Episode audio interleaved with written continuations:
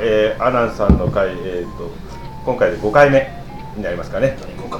第5回。ということでですね、えー、第5回はですね今後アナンさんが思い描く将来のこうビジョン的なものをちょっとお話しいただければなと思うんですけれども。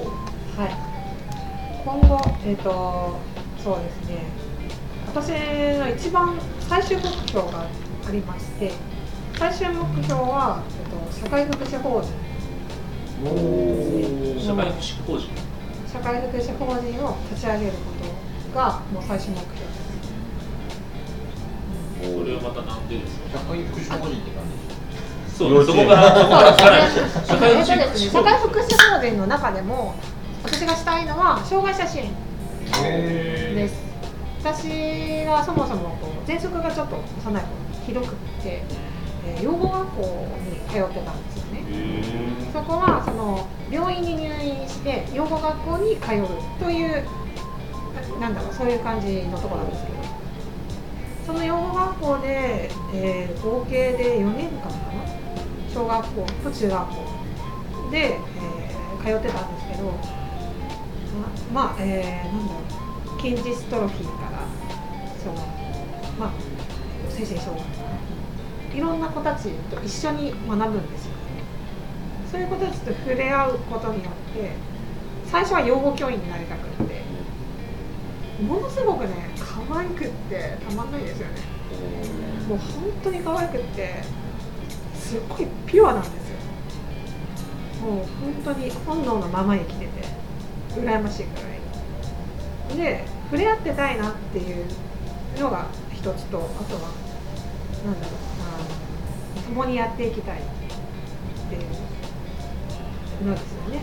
応援したいっていうでそんな中でその、まあ、1985ロータリーに入ったきっかけも藤本先生が、えー、そういう青少年の講師活動をされてるというのを聞いてですね。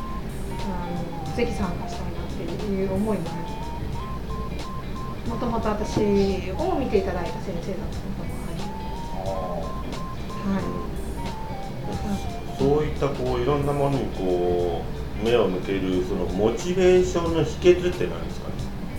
秘訣ですか、うん、なかなかこう思ってても現実的なものを見てこう踏みとどまる人って結構多いじゃないですか。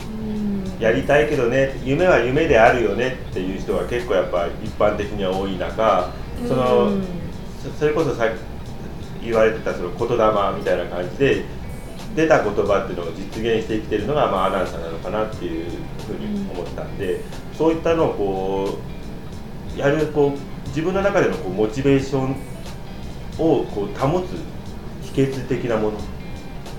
保つ秘訣というよりは自分がしたいことにどれだけ近づけれるか。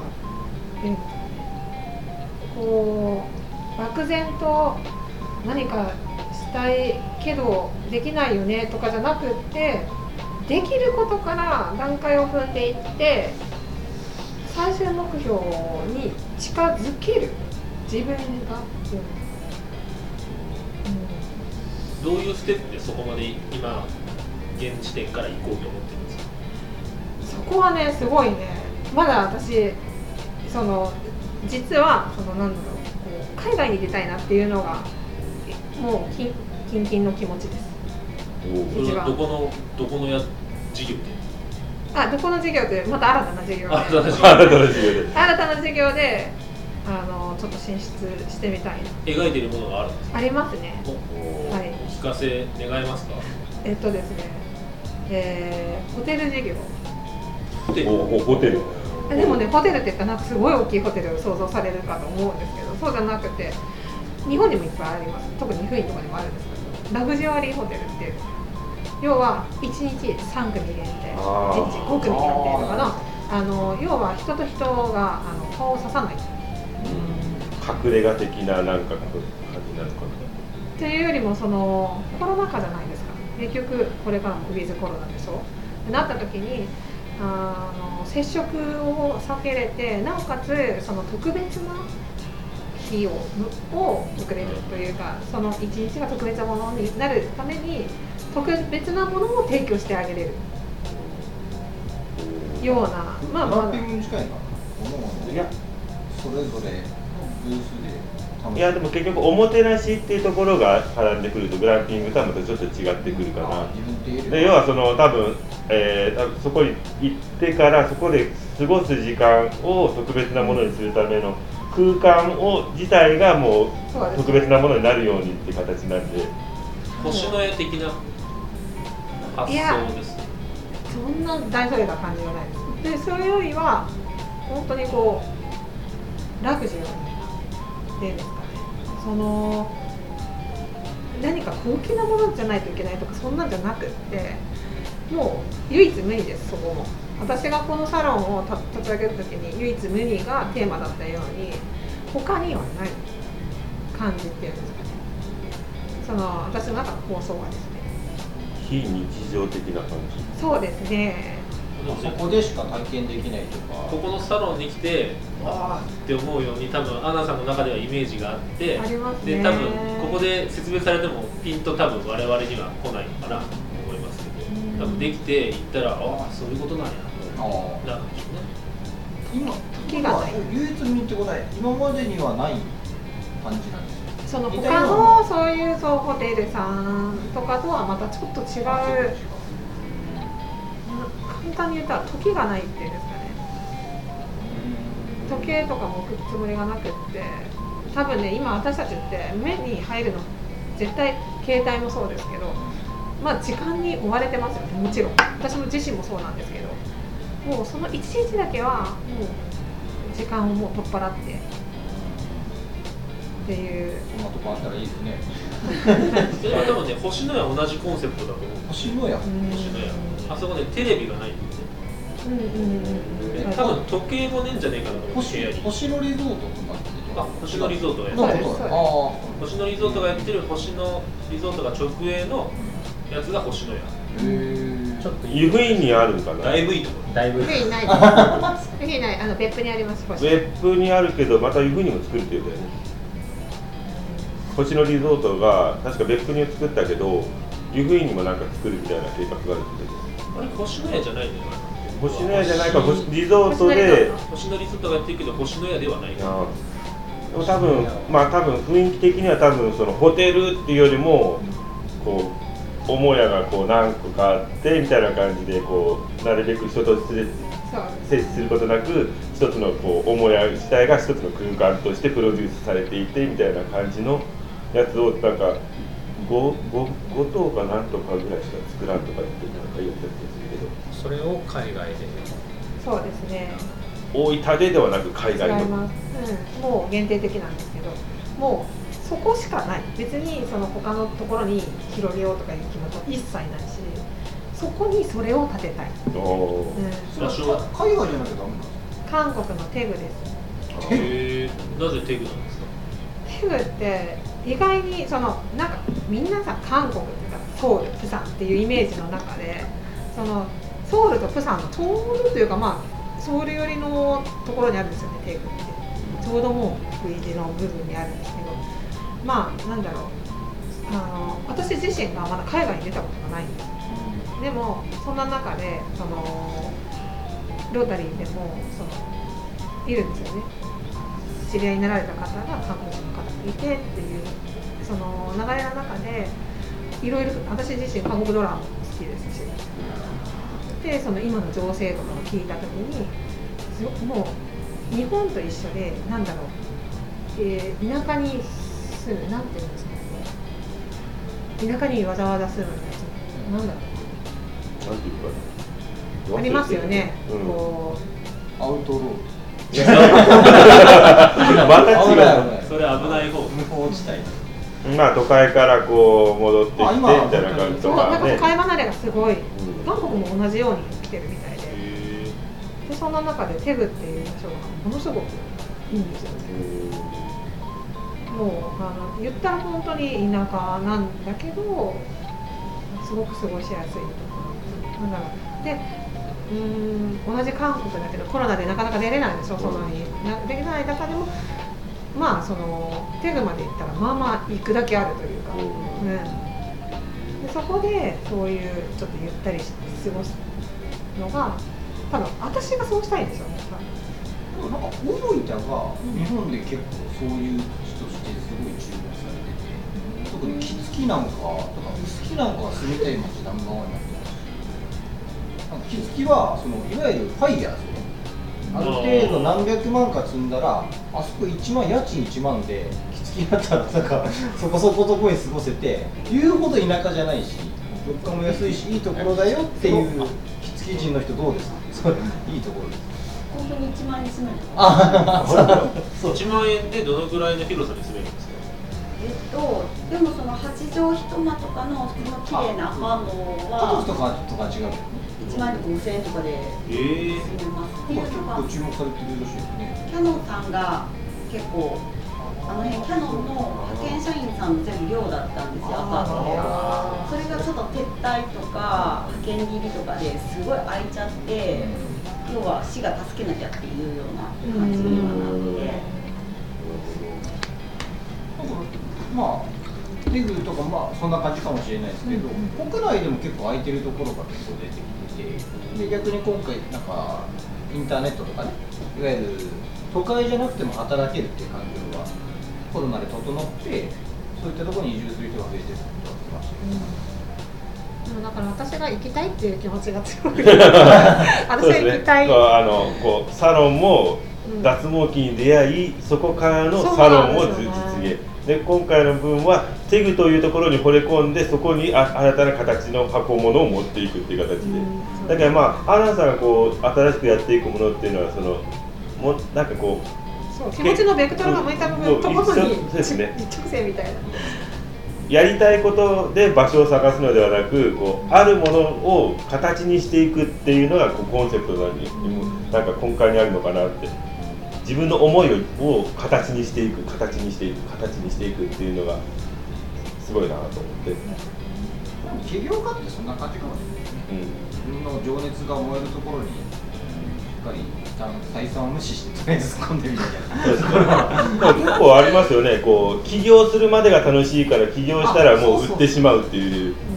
立てるのが得意な人そとそれを維持するのが得意な人。っているから、うん。まあそうですよね。そうそう。どっちかっていうと維持するっていうよりはこうゼロから1を作り出す起業家タイプなんだったそうそうそう。だからそそっちにもこうベクトルモチベーションのベクトルがガンって向いてやってる感じ、それを長く長くこう細く続けるっていうよりも短くてもいいから自分の思いを体現したものをきっちしやっていきたいっていう思いが強いのかな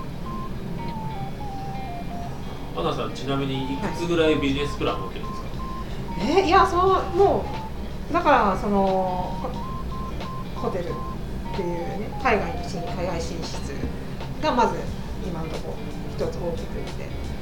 でその後はというかここの店舗は最低2店舗出したいなっていうのはあります、この店舗がもう1店舗出したいなっていう。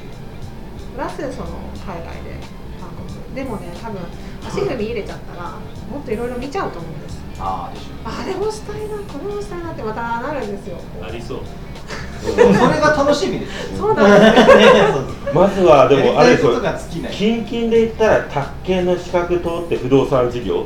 って思いたいんですけどなんかそこにワクワクがあまり今ないんですよ。ああなんかねあんまりご自身宅建取らなそんな暇ないと。思うそう暇宅建取らなくても、うん。不動産事業したかったら宅建持ってる人そうそをまあそうなんですするけどね。っていうのが、うん。その経営者の役目というか、多分経営者っていう感覚でこういろんな事業をやってる感覚じゃないんでしょうね、そうですね。もうちょっとみんなでこう仲間で作作り上げたものを仲間の中でこう大きくしていきたいっていうイメージでうん。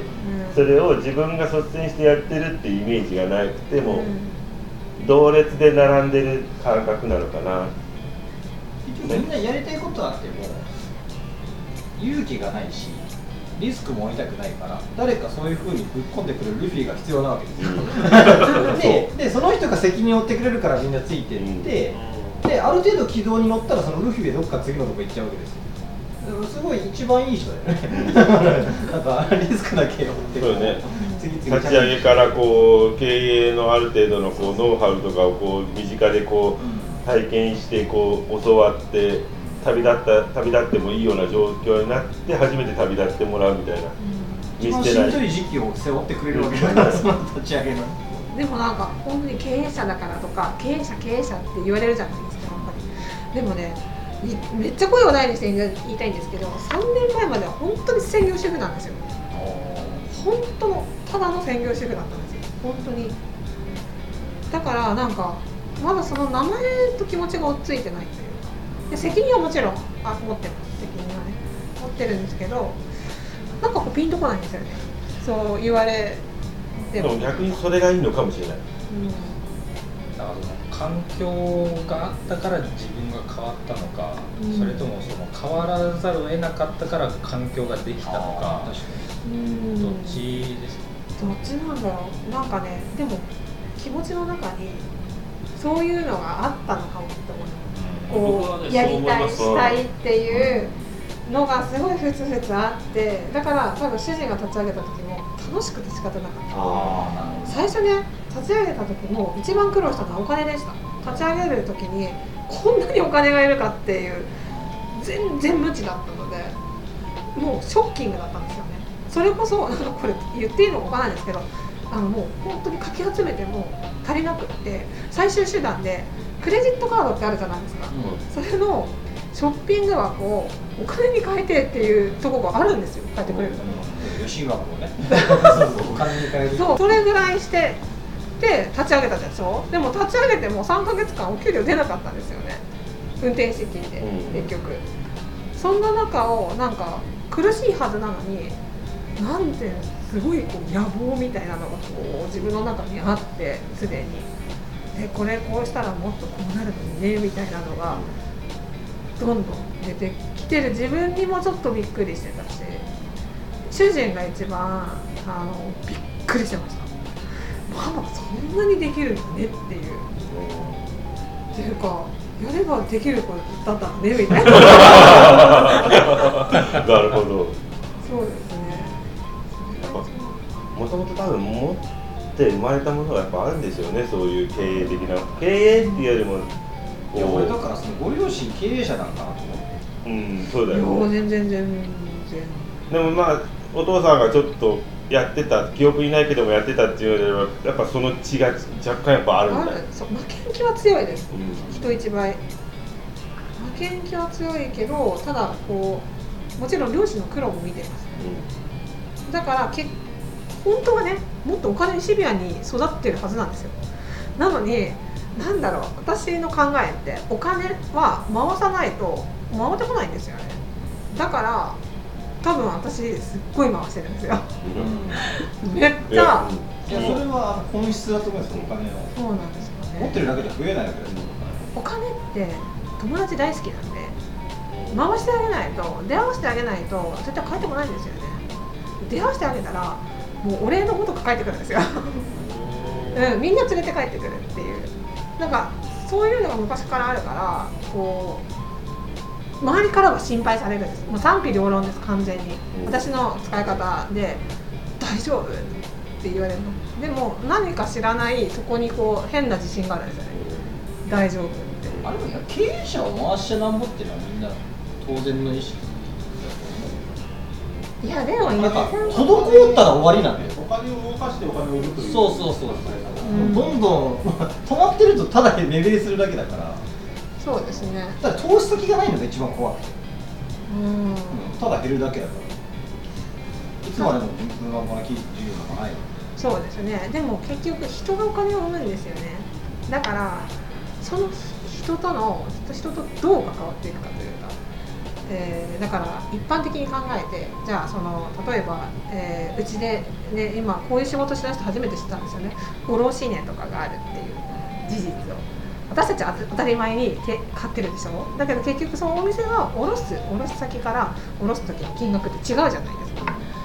で普通だったらそこに利益を求めてる、まあ、求めますよね。それがもう当然だと思いますそれで企業って成り立ってますもんね。だけどなんだろう。私はより多くの人にという、まあ、知ってもらえた、まあ、ここがそうなんですけどだからこう普通じゃしないけどそのなんだろう20%オフ使ってもらったりとかそこに制限を設けなくってこれに今使っていいよって。でもそうすることによってそのお客さんがまたお客さんを呼んでくるんですよね。そういうこうなんだろう回し方というかまあ一見なんかもうちゃんとした金額で売ればいいのにって思われるかもしれないけどそれが私のやり方なんですよ。それ問屋さん嫌がったりしません？ああのねうーんそうです。極端なことはやめてほしいみたいですけどそんな極端なことはしないですけど1回きりだったらいいでしょっていうのがどこかあるからあの20%オフ1回きりしか使えないからでもその1回きりでねちょっと得した気分になれるんだったら紹介するじゃないですか。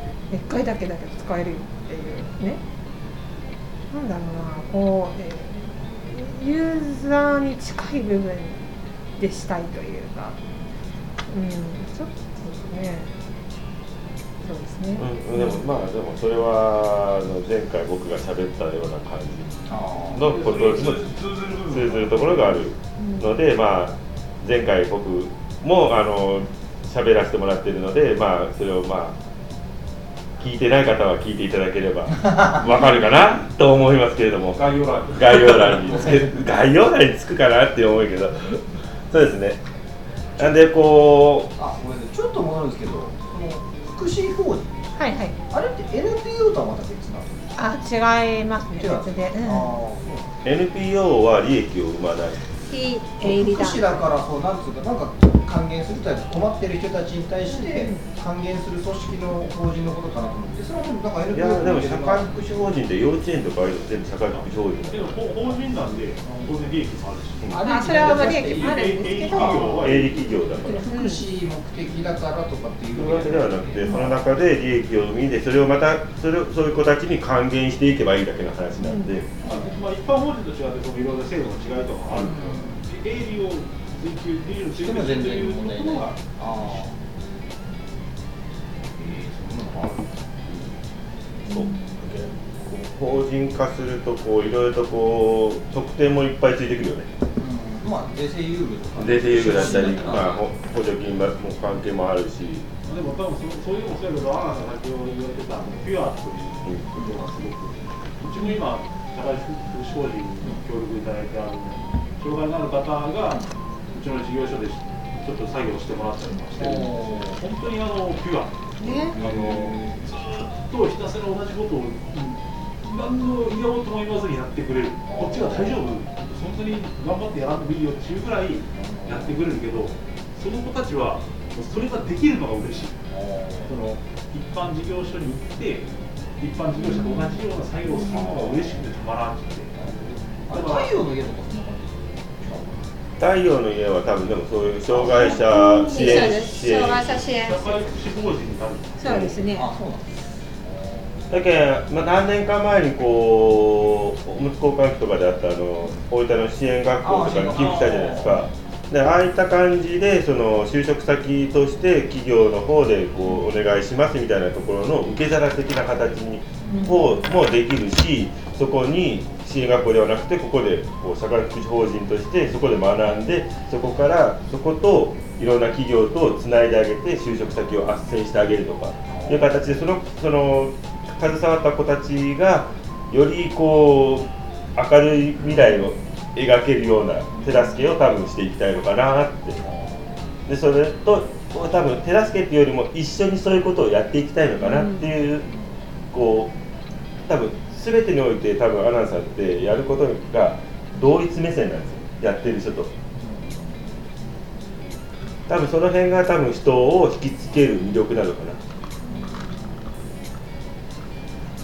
な。なるほどですね。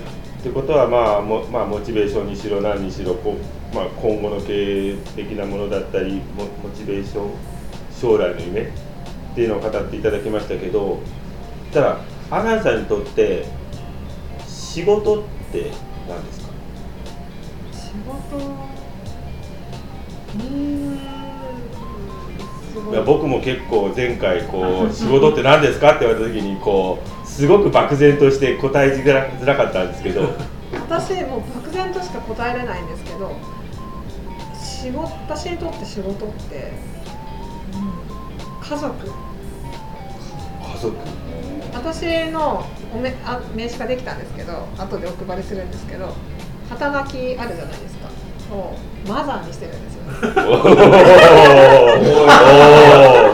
おー。私いや笑っていいんだよいやいやいやそうですもうそれはそうちょっとねこうユー。モアを加えた部分もあるんですけどそのもともとここを立ち上げる時に建築のデザイナー。さんとかにすごいこう設計をしてもらったりしたんですよね。あのクラシカさんっていうところがあって。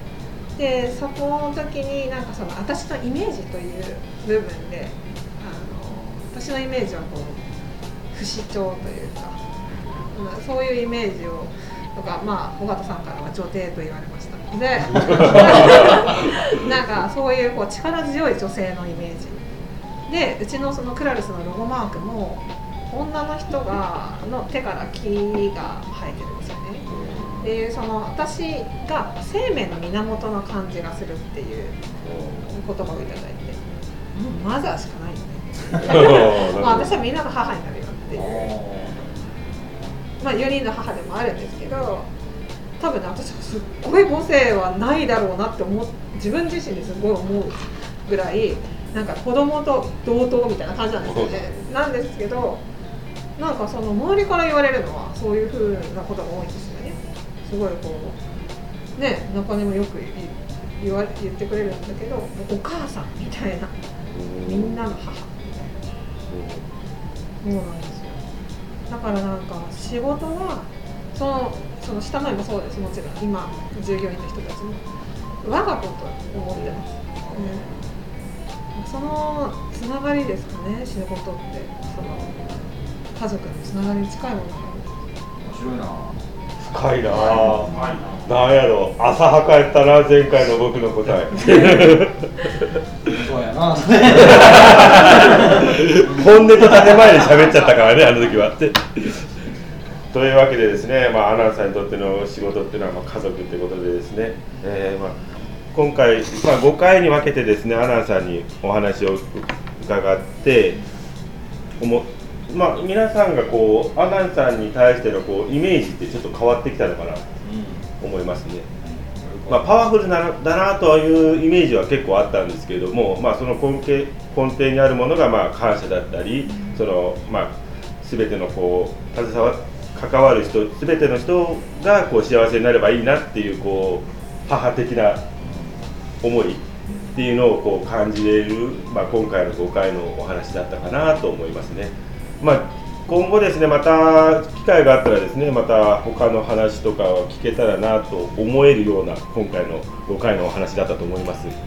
皆さんどんな感じだったでしょうなんか下手なこと言うとね薄くなっちゃうんであのもう今後とも良いお付き合いができればなと思う思えたあの何時間かだったかなと。思い。ますすいませんなんかこんな感じで。申し訳ないです。かどうですか？はい、はい、どうですか？一人一人なんかこうコメンいトいただければ。やすごい印象は変わったかな。とへまあ、すごい思ったよりたくましいというかすごいいろんなことを力強くやってくれてればなっていうふうには思いましたね、うんまあこういうたくましい方が他にねプラザを置いたらなと思います、まあ、今後いろんな事業展開されるということで非常に楽しみですし何か面白いことやっていけたらな。と思いますありがとうございます。どうですかあやちゃんいやこう僕たちの知らないアナさんを知ってるアナさんですけどどうですか？今回こうちょっと飛び入りでこう参加させてもら参加した形になりますけど。ケーキを取りに来ただけなので。ねななぜか知らないけど収録に参加してるんですけどもこう今まで見たことのない一面がちょっと見れたのかないや全部私見たことあります。どっちでした？いや野望なんかやっぱちょっと私も気になってた部分もあってまあ私から見ると危なっかしい部分もあるしまああのすごいかっこいいなんていつまでもちょっと追っかけたいなんて思う気持ちもあるんですけどもう本当に何ですかね。あのかっこいいんだって。可愛いとこもあるんですけど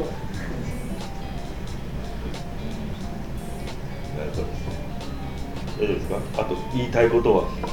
皆さん大丈夫ですか？今日の会ってあのこれから何かを始めたい今の生活にこう何とかしたいと思ってる人にすごくいい回だと思っててあのアナさんの考え方って今自分に何ができるんだろうじゃなくて今自分が何をしたいんだろうということが根幹になってると思うんです何かをしたいじゃあ私はこうするという目的があってそれに向かって何をすればいいかということが全て原動力だと思ってるので結構それって人ってそう思うと結構いろん。なことできると思うん。ですよでもみん。なが踏み出せないのは私にはこれしかできないこれをする勇気はないとか自分で自分のことをこう狭めちゃってるからなかなかできないだけでアナさん。がおっしゃるように私はこうしたいじゃあいろん。な人を巻き込ん。でこうやっていこうでアナさん。ってあのすごくピュアというか一途な方だと思ってそういう方ってやっぱり人が集まってくると思うんですね応援したいっていう